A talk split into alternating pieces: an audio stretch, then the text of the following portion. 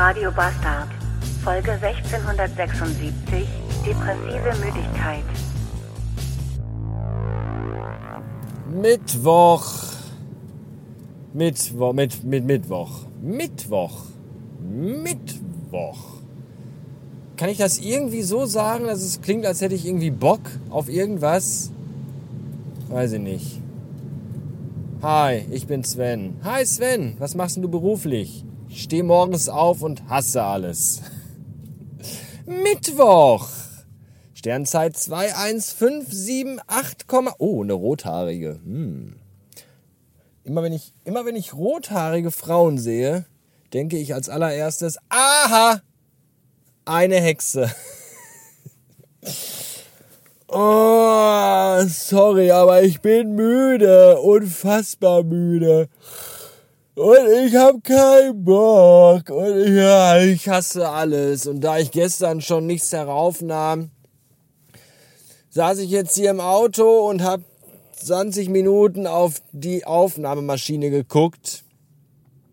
Während ich 140 über die Autobahn fuhr, habe ich auf die, hier in, den, in meine Mittelkonsole geguckt und äh, auf die Aufnahmemaschine geguckt.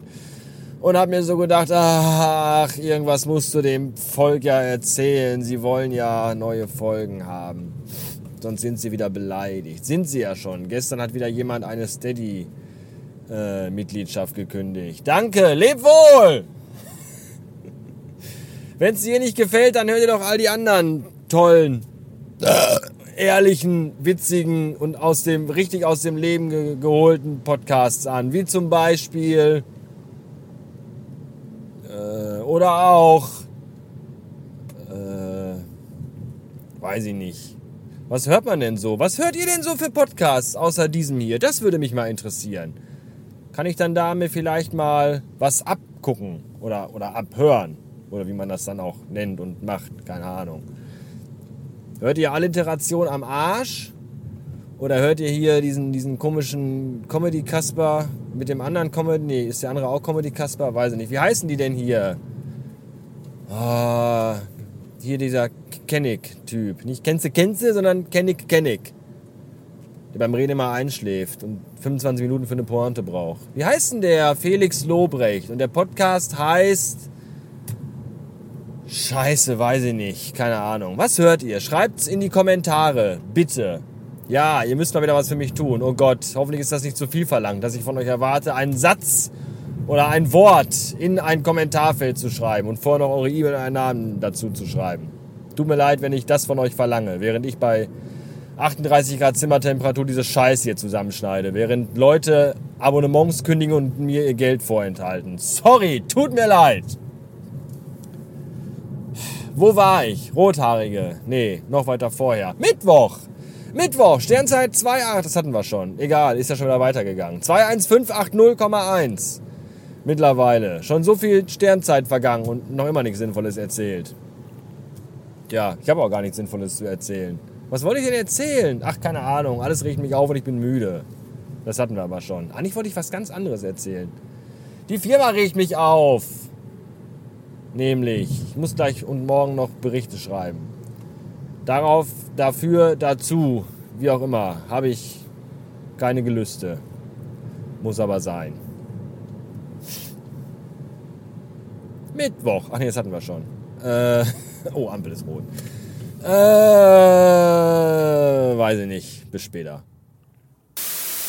Jetzt weiß ich wieder, was ich eigentlich. Ich wollte euch eigentlich fragen, ob das normal ist, dass wenn man drei Wochen Urlaub hatte und in der Zeit sogar Frau und Kind nicht da waren und ich ganz viel Zeit für mich alleine und meinen Körper hatte, ob das dann normal ist, wenn man dann nach sechs Wochen Arbeit gerne schon wieder Urlaub haben möchte. Und zwar am liebsten in einer Blockhütte in Norwegen, in der es im Umkreis von 500 Kilometern keinen Strom und keine anderen Menschen gibt.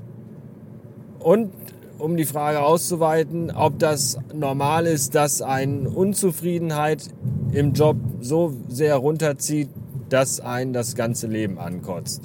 Und ob das normal ist und ob das oder ob man ob man vielleicht versuchen sollte, weniger sich über das aktuelle Tagesgeschehen zu informieren, weil das vielleicht dann dazu beitragen könnte, dass man die Welt nicht ganz so scheiße findet, beziehungsweise, wisst ihr, wie ich meine?